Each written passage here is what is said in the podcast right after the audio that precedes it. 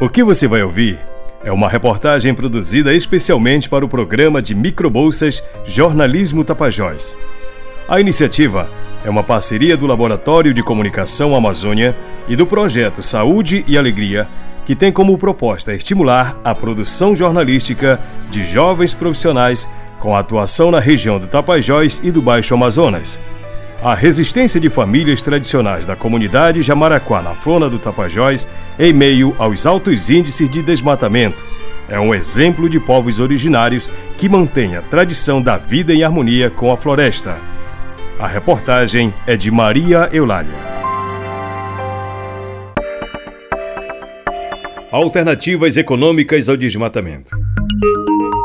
O látex no cenário da geração de renda comunitária na Floresta Nacional do Tapajós. Nas últimas décadas, as cadeias produtivas da sociobiodiversidade têm ganhado espaço nos mercados nacional e internacional. Além de alimentos como o mel e o açaí, produtos florestais não madeireiros como fibras, látex, cuias e resinas tornaram-se importantes para a bioeconomia de comunidades tradicionais gerando renda e garantindo a manutenção da floresta em pé, em contraste ao desmatamento. Somente em abril deste ano, foram desmatados 328,71 quilômetros quadrados na Amazônia, isso segundo o INPE.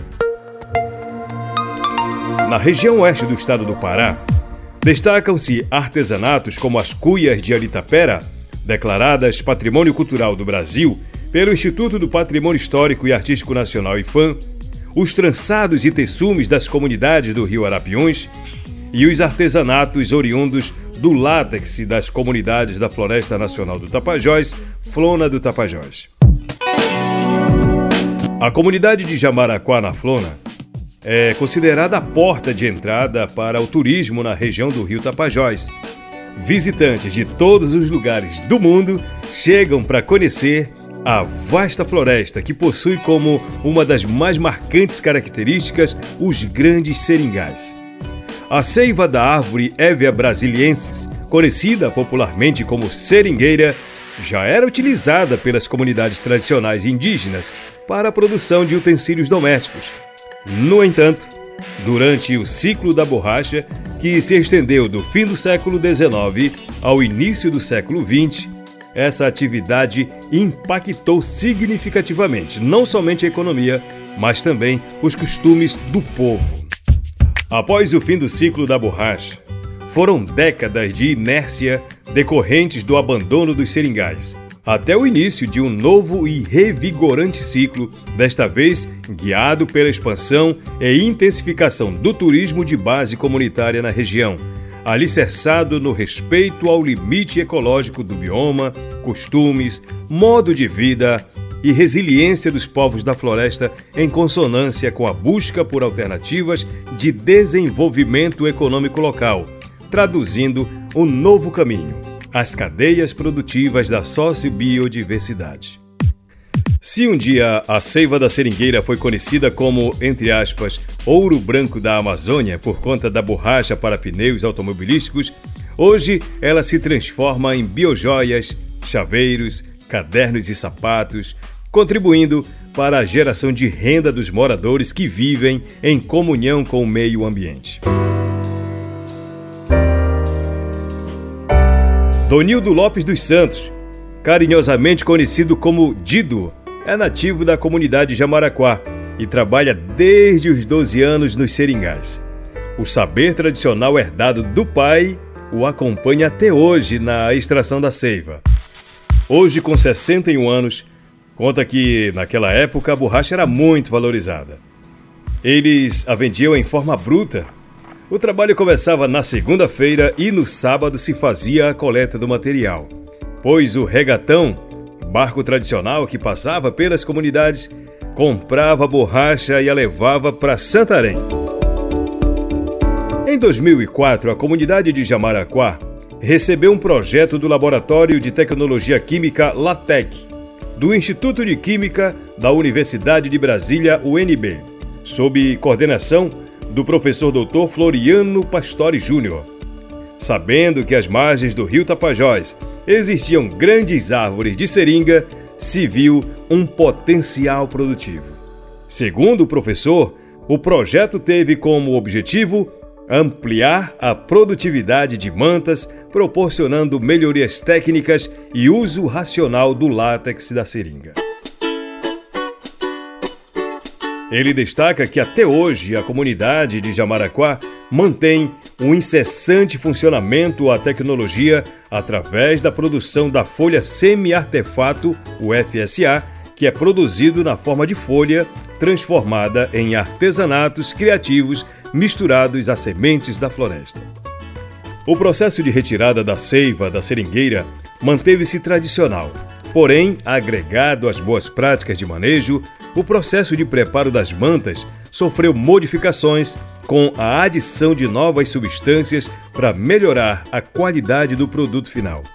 A feitura é realizada de forma simples na oficina no centro da comunidade.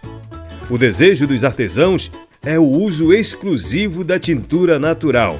Para isso, buscam parceria com universidades para encontrar alternativas. O projeto ampliou as oportunidades que geram renda a partir da produção de artesanato e, por isso, mais comunitários adotaram a atividade como forma de fonte de renda integrada ao turismo de base comunitária. Atualmente, quatro famílias trabalham diretamente com a cadeia produtiva do látex para fins artesanais. Cada membro responde por uma função, fortalecendo o saber passado de geração para geração. Em dezembro de 2017, um estudo da Universidade Federal do Oeste do Pará estimou a produção anual de 2,6 toneladas de látex extraídos pelo método conhecido como sangria na comunidade de Jamaraquá. O látex, transformado em artesanato, agrega valor à borracha natural colhida na floresta, entretanto, pouco ainda se sabe sobre a viabilidade econômica e a produtividade desta atividade, considerando os poucos dados levantados na comunidade. Quem visita Jamaraquá pode conhecer a loja de artesanatos da comunidade. O espaço reúne a produção artesanal num misto de cores e texturas que impressionam os cerca de 60 visitantes que passam pelo local por dia na alta temporada, de julho a fevereiro. A estrutura foi construída a partir do apoio do projeto BR-163 Floresta, Desenvolvimento e Participação, oferecido pelo Ministério do Meio Ambiente por meio de recursos da Comissão Europeia. No início, eram produzidos somente artesanatos de sementes naturais Logo depois, a partir de oficinas profissionalizantes na comunidade, a atividade com látex passou a ganhar espaço. Atualmente, a loja é abastecida por biojoias produzidas por 17 mulheres. O Serviço Brasileiro de Apoio a Micro e Pequenas Empresas, SEBRAE, tem desenvolvido trabalhos que buscam entender a realidade e as necessidades das comunidades locais frente ao empreendedorismo mas ainda não atuam na área voltada ao artesanato de látex, conforme afirma o Paulo Disseu, que é gerente regional. Apesar deste tipo de ação, Dona Lourdes Melo dos Santos, uma das artesãs, conta que a dificuldade para a inserção no mercado é proporcional à facilidade da aquisição de matéria-prima. A artesã destaca também que a falta de meios para escoar o produto é um dos grandes entraves. A estruturação da cadeia é um dos desafios a serem superados. Apesar da etapa de produção desses artesanatos fluir muito bem e eles conseguirem atender todas as demandas, a necessidade da realização de cursos, oficinas, palestras e workshops voltados ao empreendedorismo para comunidades tradicionais é real, persistente e sentida diretamente por produtores como Dona Lourdes, que sabe que é preciso maior conhecimento acerca de cadeias produtivas, planejamento e logística, além de controle de estoque, precificação de produtos e formas de comercialização. Em anos anteriores, a lojinha tinha o controle do fluxo de comercialização de seus produtos atividade que era feita por consultora voluntária, contudo, tal controle de fluxo deixou de ser feito após seu afastamento, devido à falta de conhecimento e instrução dos processos administrativos acerca das vendas por parte das comunitárias. Marlena Soares, articuladora de projetos ambientais da Conexus, atua com mais de 20 negócios comunitários na região do Tapajós e destaca a importância dos produtos da sociobiodiversidade para a economia. Segundo ela, um produto que vem da sociobiodiversidade tem um valor agregado muito forte, porque conta a história de quem está por trás do produto, gera renda para as famílias e protege o território. A dependência da sociedade de modelos insustentáveis de produção e consumo e a atual crise ambiental ocorrendo ao mesmo tempo em que a luta dos povos da floresta ganha força, realçam a importância e os benefícios das cadeias produtivas da sociobiodiversidade. A continuidade da tradição da produção comunitária de artesanato oriundo do látex na Amazônia corrobora com a preservação e a manutenção da vida e estimula a bioeconomia como fonte de renda para os povos da floresta, agregando valor justo aos produtos.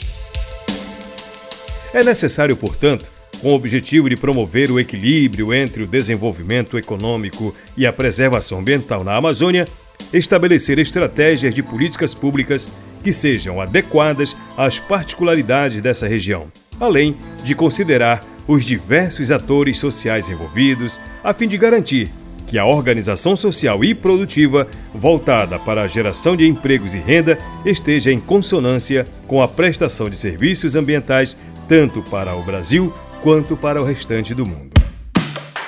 Essa reportagem é para o programa de Microbolsa Jornalismo Tapajós, uma parceria do Laboratório de Comunicação Amazônia e do Projeto Saúde e Alegria, para estimular a produção jornalística de jovens profissionais da região.